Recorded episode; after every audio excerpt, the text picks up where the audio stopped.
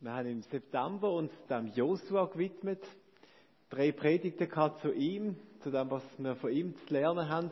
Und wir haben dort sein Leben so in grob in drei Phasen aufteilt. Die erste Phase von seinem Leben war, ähm, die Zeit in der Wüste, wo er zusammen mit dem Mose unterwegs war. Das war die Zeit, wo Gott sein Herz vorbereitet hat, wo er gelernt hat, seine Gaben zu brauchen, seine Berufung kennenzulernen. Die Zeit, wo Gott ihn geschliffen hat. Und so wie beim Josua, alles, was wir beim Josua sehen, sehen wir ja auch in unserem Leben. Und so haben auch wir so Zeiten von der Vorbereitung.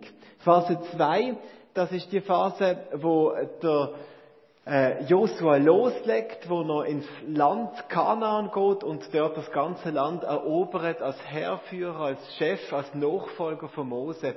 Dort lebt er in der Berufung. Und die Message für uns da drin ist, Gott hat uns ein Leben gegeben und er will, dass das Leben, wo er uns gegeben hat, durchdrungen ist, bis in den letzten Winkel von seiner Liebe, von seiner Güte, von seiner Gnade. Und der Kampf von unserem Leben bedeutet, dass alles, was wir sind, durchdrungen ist von dem, wie Gott sich das denkt hat. Phase 2, die Eroberung von dem Land.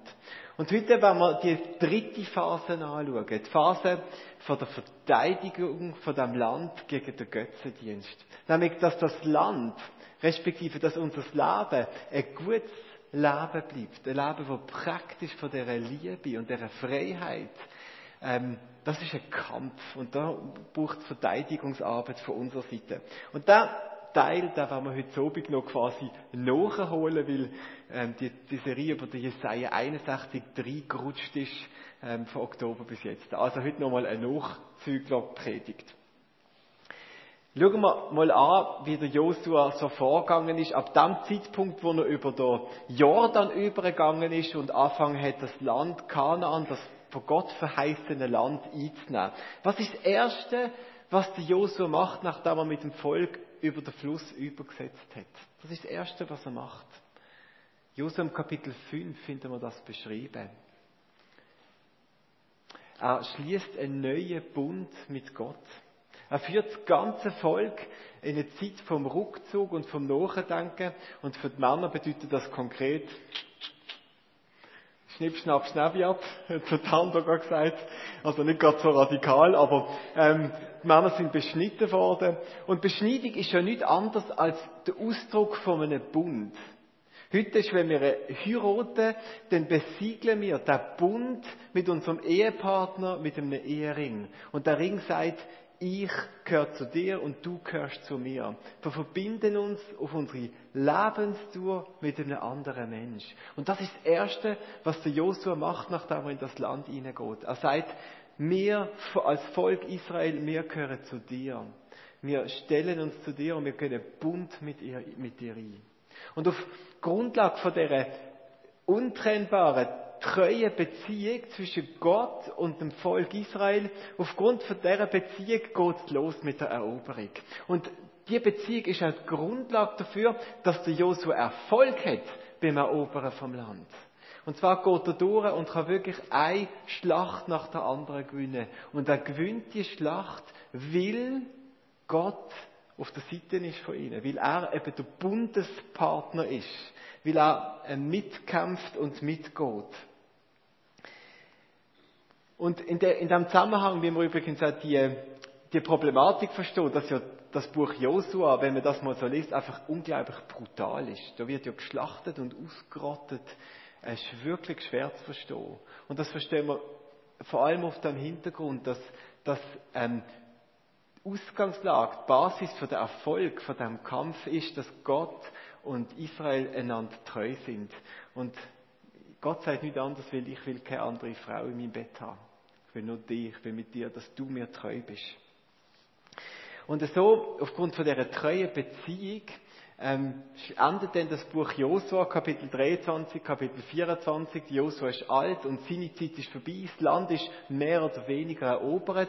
Und dann versammelt Josua nochmal alle Israeliten, das ganze Volk vor sich und ähm, schaut mit ihnen zurück und sagt, schaut einmal, wir haben jetzt jahrelang gekämpft und wir haben das ganze Land können erobern. Wir haben Erfolg gehabt.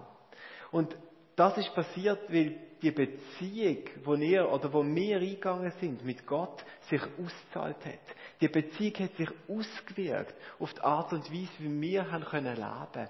Wir haben Erfolg gehabt. Wir haben etwas können bewirken und etwas können verändern. Und so hat das funktioniert unter mir. Und dann stellt Josua die Frage, und was ist jetzt mit euch? Meine Zeit ist vorbei und jetzt sind ihr gefragt, was wollt ihr? Wie wollt ihr, dass eures Leben soll aussehen? Und alle rufen dann begeistert, ja, wir wollen Gott haben, wir wollen mit dem Jahwe unterwegs sein. Logisch, oder, bei dieser Geschichte, oder? Es hat ja nur gut gebracht, sie haben einen großen Erfolg gefeiert. Und Josef fragt dann nochmal nach, wollt ihr das wirklich? Wollt ihr wirklich dem Gott treu sein? Und sagt dann der Schlüsselvers von heute Abend, der wichtigste Vers, der steht im Kapitel 24, der Vers 23. Nach dem Bekenntnis von der Leute sagt er, gut, sagte Josua, dann zerstört die Götzen unter euch und wendet eure Herzen dem Herrn, dem Gott Israels zu. Geht's mit dem Pfiffen? Ich verstehe das gut. Ich habe das Gefühl, es pfifft manchmal. Ist das nur? Stirb. gut. Also jetzt verstehen ihr mich jetzt nicht mehr, aber es stört mich zumindest nicht mehr. Genau. Also, er sagt das, zerstört die Götzen unter euch und wendet eure Herzen dem Herrn, dem Gott Israels zu. Und alle vom Volk Israel sagen, ja, das machen wir. Und dann stirbt der Josua. Und was machen sie? Sie machen nicht das. Wenn wir weiterlesen, das ist dann das Buch Richter, das nächste Buch vom Alten Testament. Wenn wir das Buch lesen, dann merken wir, das Volk Israel macht genau das nicht, sondern sie kümmern sich um die Götzen, die es in dem Land gibt, wo die anderen Völker haben. Sie fangen an, die Götzen anzubeten. Sie fangen an, ähm, der Gott, dem sie treu geschworen haben, links liegen zu lassen und erleben dann, dass genau das passiert, was sie eigentlich nicht haben wollen. Dass ihnen Schritt für Schritt der Boden unter den Füßen weggenommen wird. Dass die anderen Völker wieder einfallen, dass sie stärker werden, dass sie die Schlachten verlieren.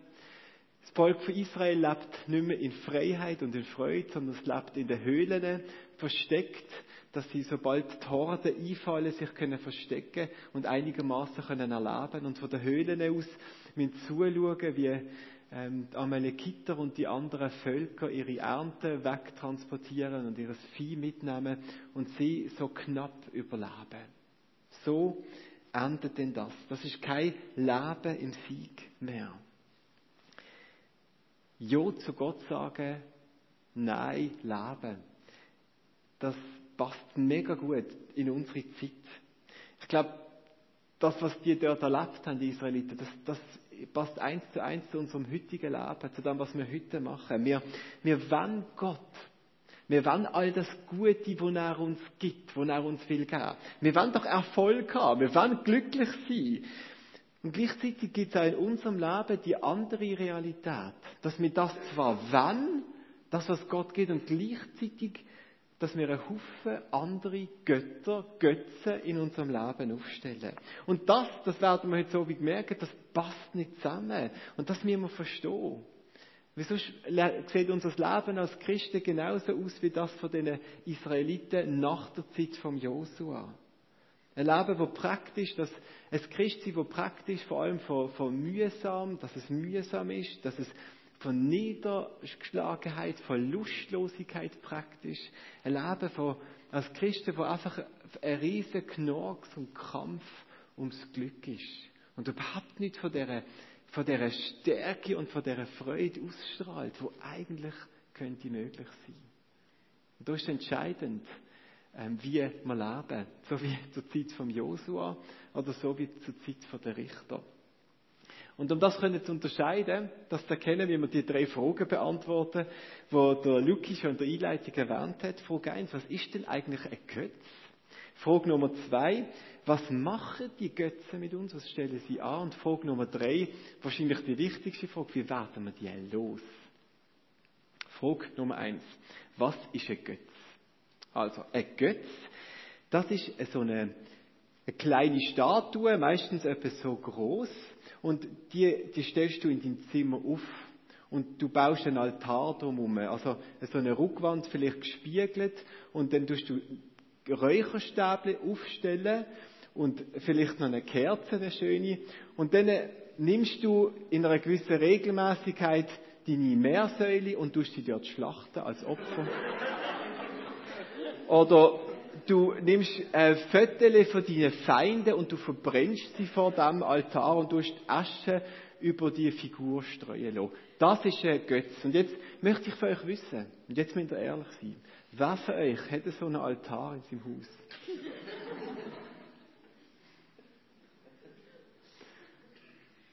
Also, ich kann meine Predigt abbrechen, ich kann nichts mehr sagen. Ihr habt das ja gar nicht mehr. Nein, also, ihr könnt euch denken, die Götzen von heute, die sehen ganz leicht anders aus. Die haben eine andere Gestalt, die haben eine andere Bedeutung. Aber sie sind genauso oder noch viel präsenter in unserem Leben, gerade weil sie eben anders aussehen. Ein Theologe, der hat einmal definiert auf einem ganz kurzen Satz, was ein Götz ist. Und der Satz, da möchte ich euch vorlesen. Der hat gesagt, was auch immer Glück, Sinn und Identität verspricht, ist ein Götze das, was uns Glück, Sinn oder Identität verspricht, das ist ein Götz. Wir können Götz also anhand von ein paar einfachen Prüfaussagen ähm, erkennen. Ohne Tötete macht mein Leben keinen Sinn mehr. Ohne Sport macht mein Leben keinen Sinn mehr. Wenn ich meine Gesundheit verliere, wenn ich müsste im Rollstuhl sein, dann macht mein Leben keinen Sinn mehr. Wie kann ich glücklich sein ohne mein XXX? Wie kann ich glücklich sein ohne meine Playstation? Wie kann ich glücklich sein ohne mein Handy? Wie kann ich glücklich sein ohne den Mann, ohne die Frau in meinem Leben? Pöpöpö gehört zu mir. Ohne Pöpöpö bin ich nicht ich selber. Ich brauche das in meinem Leben. Wenn ich das Hobby nicht mehr leben kann, wenn ich den Mensch nicht mehr in meinem Leben, wenn ich den Teil von mir nicht mehr habe, dann, dann fehlt mir etwas, dann bin ich nicht mehr ich. Tötete ist das Wichtigste von meinem Leben. Der Peter, der Fritz, die Lisa ist das Wichtigste in meinem Leben. Wenn die nicht mehr da sind, dann, dann geht etwas nicht mehr. Leben auf der Insel geht nur mit meinem Tötete. Wenn ihr dort etwas einsetzt, dann ist das ein gutes Kennzeichen dafür, dass das zu einem Götz in eurem Leben geworden ist. Weil ihr braucht das, damit ihr glücklich seid, damit eures Leben Sinn macht, damit ihr eine Identität habt, damit ihr wisst, wer ihr seid. Ihr merkt also, wenn man den Götze so definiert, dann kann eigentlich alles irgendwie zu einem Götz werden. Aber gleichzeitig ist nicht einfach so ein Götz. Wegen dem wollen wir ein paar konkrete Beispiele anschauen. Ist der FC Basel ein Götz?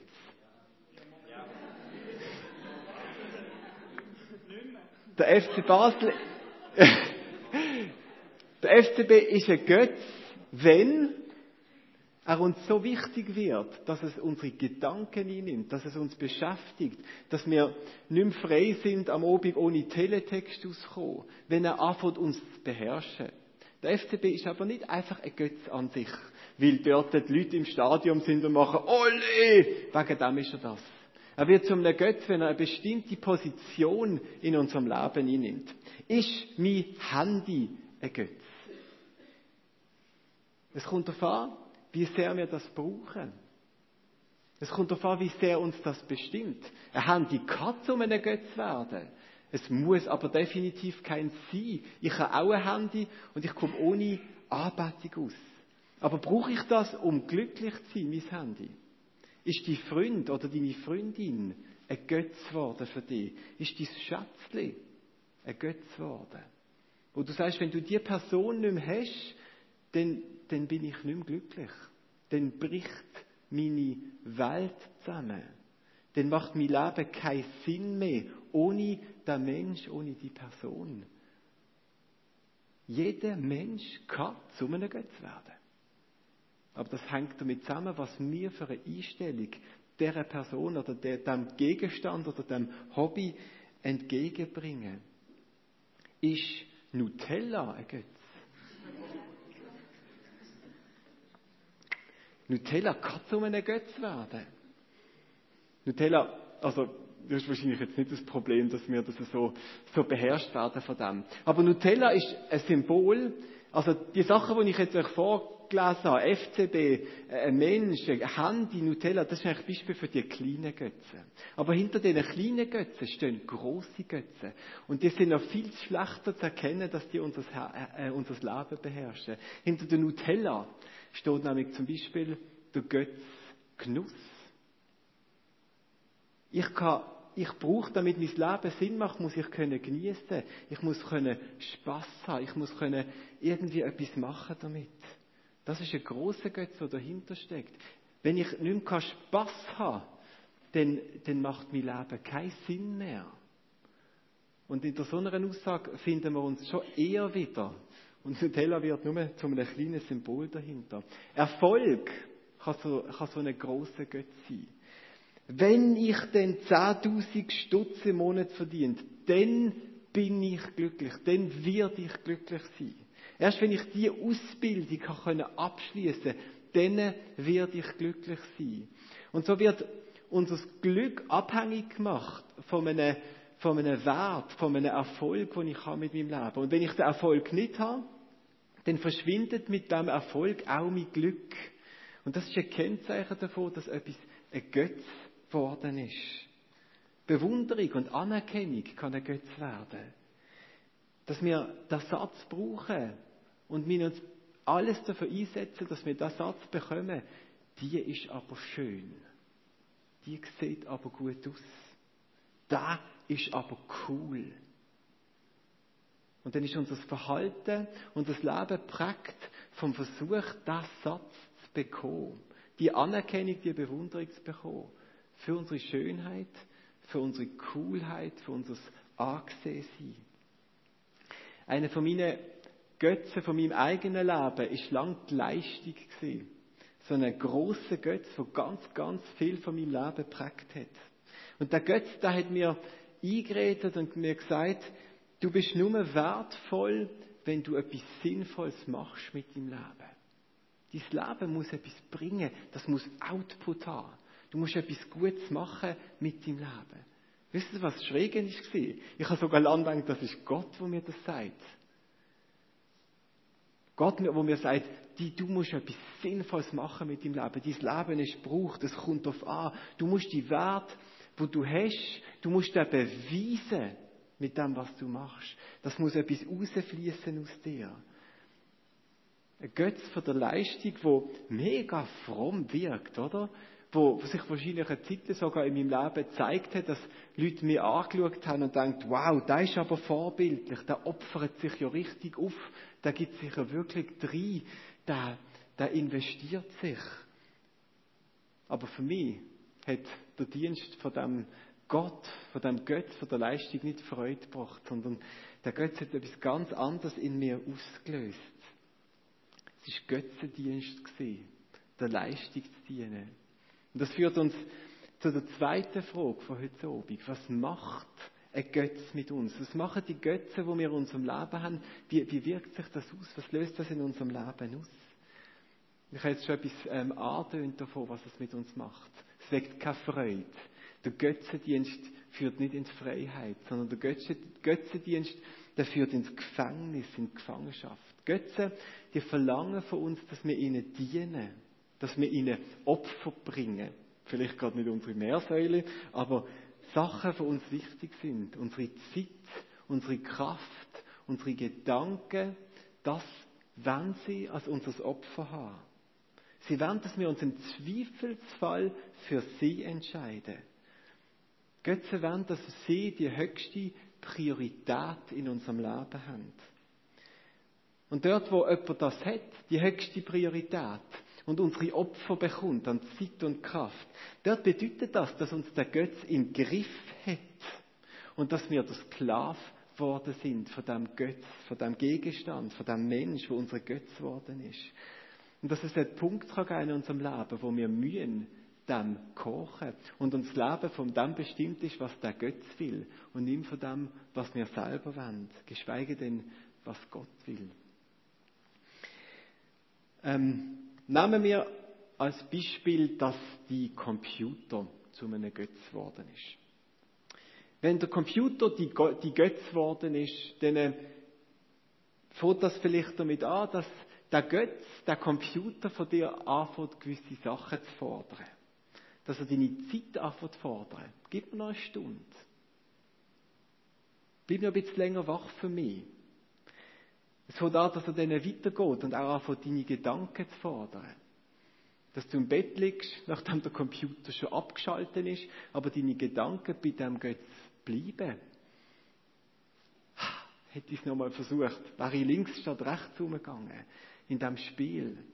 Hätte ich das noch können lösen und das noch können fertig machen. Er fängt also an, unsere Gedanken, unser Innenleben zu beherrschen.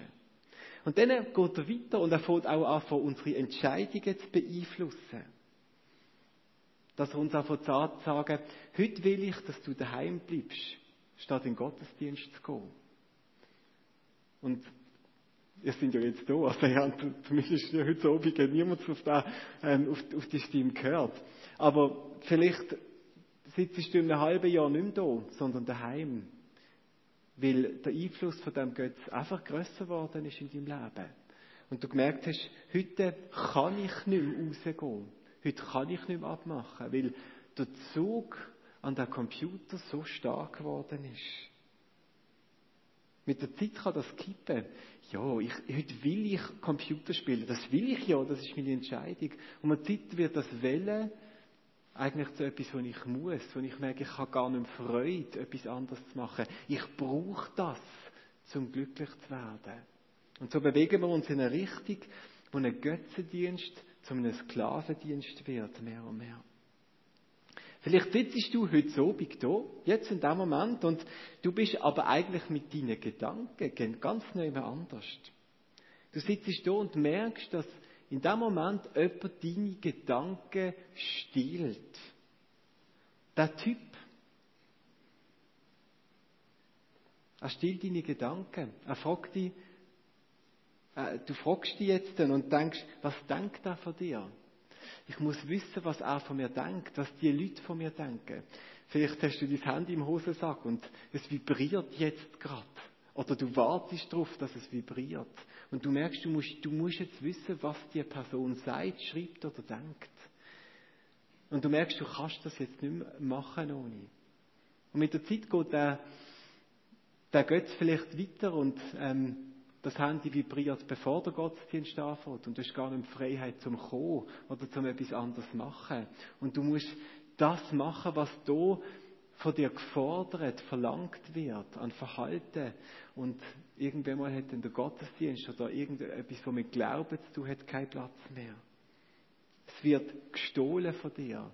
Deine Gedanken, deine Zeit. Und du musst das geben. Das ist ein Kennzeichen von Götzendienst. Und das ist das Problem vom Götzendienst. Die Götzen sind keine guten Herren von unserem Leben.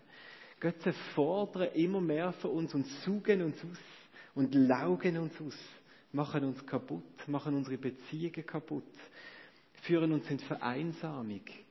Und am Schluss stehen wir da und fragen uns, was ist eigentlich noch so übrig geblieben von unserem Leben. Meine Frau ist, wo sie noch in die Schule gegangen ist, einige Jahre magersüchtig gewesen. Und das ist äh, nichts anderes gewesen wie ein Götzendienst. Der Götz von der Schönheit, vordergründig, ich muss so und so aussehen. Und sie hat dem Götz einen Haufen Meersäule geopfert. Fleisch, wo sie nicht gegessen hat. Kalorien, wo sie nicht zu sich genommen hat. Aber der Götz ist nicht zufrieden gewesen irgendwann und gesagt, jetzt ist gut sondern bei jedem Opfer, das sie gebracht hat, ist noch mehr von ihr verlangt worden. Noch mehr, noch mehr, noch mehr. Und sie hat angefangen, ihren Körper und ihre Beziehungen kaputt zu machen. Und es ist immer mehr um sie herum zerbrochen. Dahinter ist noch ein stärkerer Götz gestanden. Der Götz von der Bewunderung, von der Anerkennung.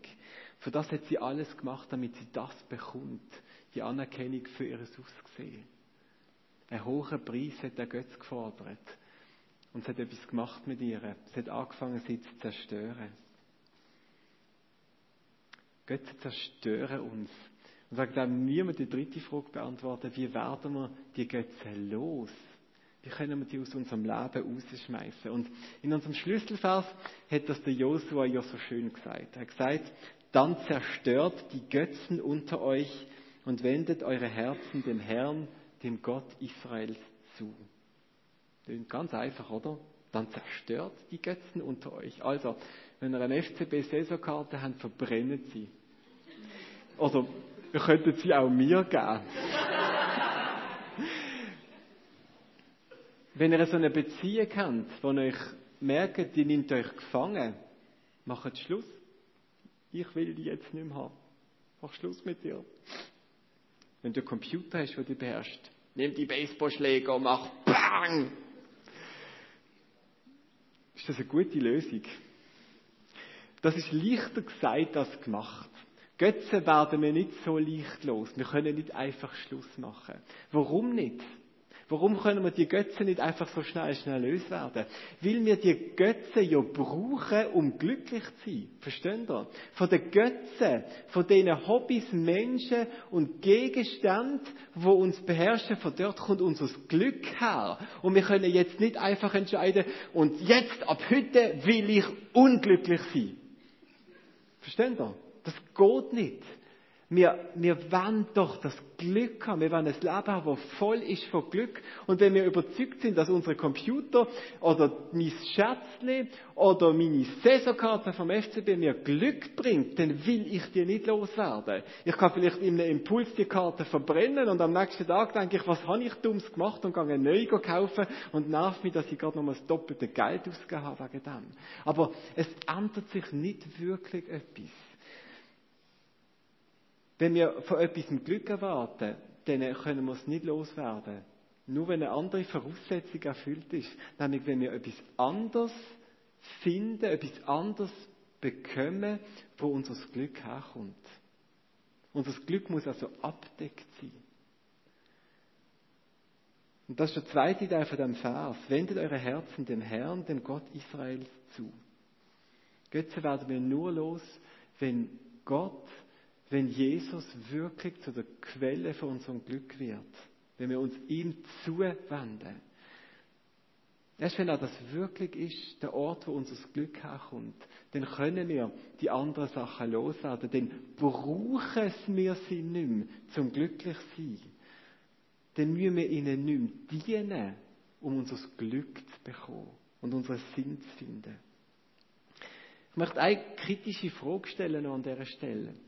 Nämlich, wenn wir jetzt quasi sagen, jetzt, jetzt wenden wir uns Jesus zu, oder? Das klingt ja immer richtig. Wenn wir das so sagen, wird denn Jesus eigentlich nicht einfach der neue Götz auf einer langen Reihe von Sachen, wo wir unser Glück erwarten?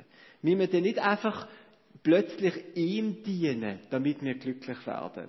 Als Kind mache ich ja alles, ähm, damit meine Eltern mich bewundern, oder? Ich habe 10.000 Mal den Satz gehört von meinen vier Kindern, schau mal! Und dann wir mal schauen und dann bekommt das Kind die Anerkennung, was es braucht. Als älteres Kind brauchen wir die Anerkennung von unseren Freunden, als Teenie von unserem Freundin, von unserem Schätzli, als Erwachsene vielleicht von unserem Chef.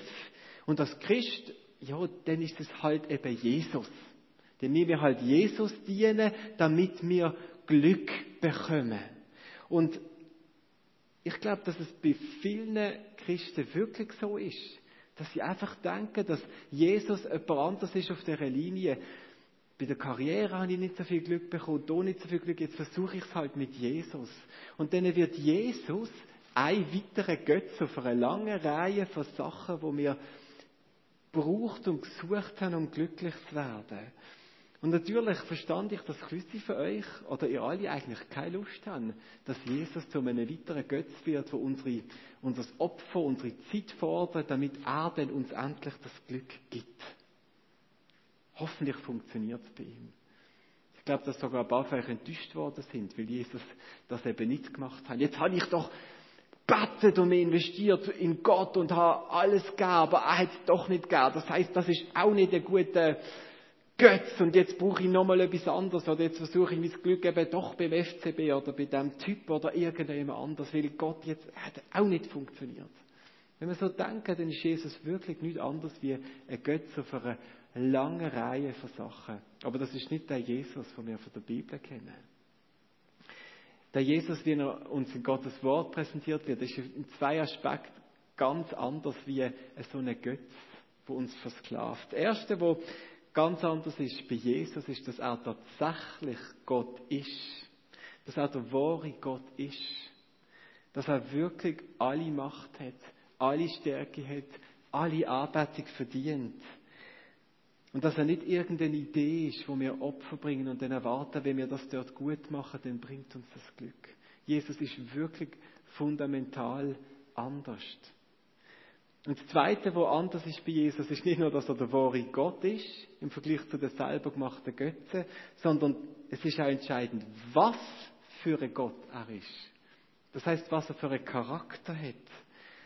Und Jesus ist von seinem Charakter 180 Grad anders wie jeder Götz. Jesus verlangt nicht, dass wir ihm dienen, um unser Glück zu bekommen, sondern Jesus dient uns und schenkt uns so unser Glück. Götze verlangen unseren Dienst, damit wir das Glück bekommen. Und Jesus übernimmt das für uns und schenkt uns das Glück. Das ist die Bedeutung vom Kreuz. Ah, du hast noch keins, jetzt habe ich aufs Kreuz schauen. Dort hinten hat es ein paar zur Auswahl. Die Bedeutung vom Kreuz ist, dass dort am Kreuz der Preis für unser Glück gezahlt wird. Wir wollen glücklich werden. Logisch. Um das geht doch irgendwie in unserem Leben. Und jeder Gott sagt, zahl mir das und das und dann gebe ich dir das Glück. Zahl mir das. Und wir zahlen und wir zahlen und wir zahlen. Und die Hand bleibt da von dem Götz und sagt, du musst noch mehr geben und dann gebe ich wieder ein bisschen. Aber es bleibt die Abhängigkeit und wir merken, dass wir irgendwann mal leer sind und nicht mehr können zahlen. Und woran führt uns das? Wir werden pleite. Wir sind leer und wir haben nichts mehr zu geben. Und sind trotzdem nicht erfüllt und haben trotzdem das Glück nicht. Und der Ort, wo wir merken, dass wir nichts mehr geben können und dass das, wo unser Glück, wo, wo wir brauchen für unser Glück, dass wir das nicht mehr können zahlen das bedeutet, wir sind selber am Kreuz gelandet. Wir sind verschuldet. Wir können nichts mehr machen und müssen die Schuld tragen. Und das ist der Punkt, wo Jesus ins Spiel kommt und sagt, ich zahle den Preis für dein Glück. Ich gehe jetzt an das Kreuz und zahle dafür, für den Preis, wo du nicht kannst zahlen, damit du glücklich wirst. Ich zahle das für dich an deiner Stelle.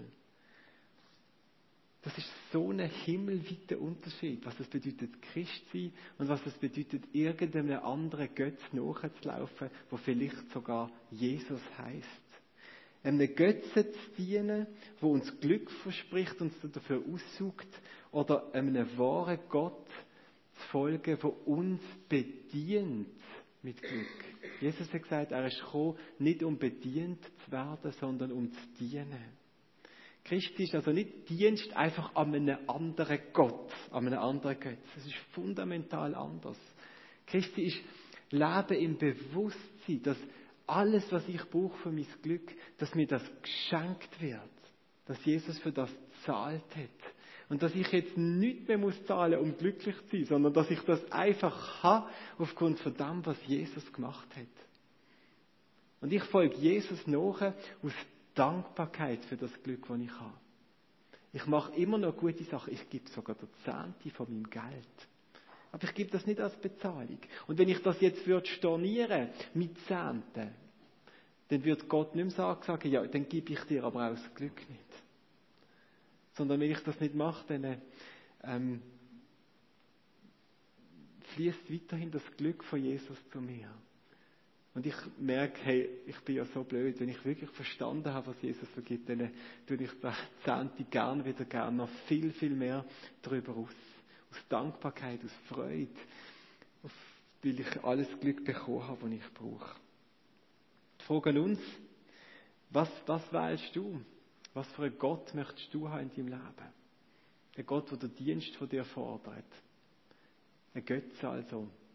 Oder möchtest du Jesus haben, der dich bedient und dir dein Glück schenkt und dir möglich macht, aus einer Fülle raus zu leben? Dann zerstört die Götzen unter euch und wendet eure Herzen dem Herrn, dem Gott Israels zu. So hat es der Josua gesagt.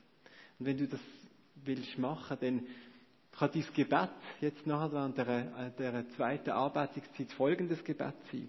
Du kannst sagen, Jesus, ich will dich.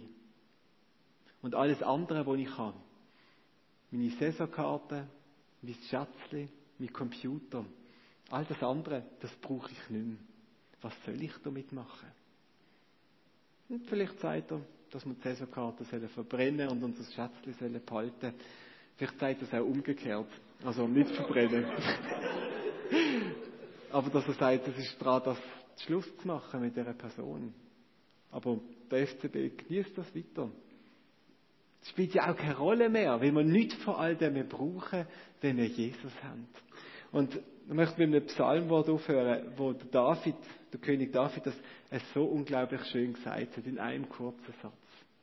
Und auch wenn das Satz eures Gebets eure Haltung wird, dann, dann habt ihr es gecheckt. Wenn ihr wirklich so lebt. Er hat gesagt, wenn ich nur dich habe, so frage ich nichts nach Himmel und Erde. Das ist doch einfach stark, oder? Wenn wir das zu Jesus können sagen, wenn ich nur dich habe, so frage ich nichts nach Himmel und Erde. Dann brauche ich nichts anderes mehr. Jetzt schaut das Leben an. Schaut, wo das Realität ist. Oder wo ihr merkt, eigentlich brauche ich das oder brauche ich das. Und ich könnte das nicht so beten. Wenn ihr das nicht so könnt beten, dann habt ihr etwas gefunden, wo laut Gottes Wort ein Götz ist. Und da wird euch gefangen nehmen und Schritt für Schritt zerstören. Und von dem her nutzen die Zeit jetzt Abend und, und zerstören die Götze. Wir kommen jetzt zu Jesus, ähm, kommen doch hier führen als Band. Ähm, lernt, geht ins Gebet, so Michi, ähm, ich auch selber oder wer auch, oder andere, die ihr könnt, geht und lernt vielleicht beten und sagt, ich habe das und das ist mir so wichtig und ich will das nicht mehr. Vielleicht merkt ihr auch, dass Jesus wirklich einfach euch nicht so viel bedeutet. Dann, dann geht auch und sagt, ich will, dass Jesus die Bedeutung bekommt von mir. Ich will wirklich, dass er mich glücklich macht. Dann geht und könnt für euch beten. Da vorne ist auch der Obigmalstisch, das kennen ihr auch, also die, die schon da sind, für andere Gottesdienste. Und ihr dürft zu diesem Tisch kommen. Und das Obigmal ist genau das, ist ein super Bekenntnis, oder? Wenn ihr, wenn ihr zum Obigmal kommt, mit dem Gebet, ich will nur dich, dann ist das die Antwort von Jesus. Er gibt, sie, er gibt sie, sein Leben für uns in dem, in dem Saft und dem Brot und sagt, ja, ich gebe mir dir. Also kommen zu dem Tisch mit dem gebeten Herz, ich will nur dich. Und Jesus wird antworten mit dem Saft und mit dem Brot und ich gebe mir dir. Du kannst mich haben. Und Jesus, jetzt kommen wir vor dir in deine Gegenwart. Wir wollen dir begegnen. Und wir wollen frei werden von allen dummen Götzen. Wir wollen unser Glück bei dir finden. Und von ganzem Herzen bete ich, Jesus, wenn ich nur dich habe, so frage ich nichts nach Himmel und Erde. Ich bitte jetzt, dass du mit dem Geist mit dem Heiligen Geist unsere, unsere Herzen durch, durchwühlst, durchkämmst und die Finger auf die Sachen legst, wo, wo zu einem Götz geworden sind. Auch wenn sie vielleicht noch klein sind, aber leg die Finger drauf und putz unser Herz raus, dass unser Leben wieder von Glück geprägt sein Amen.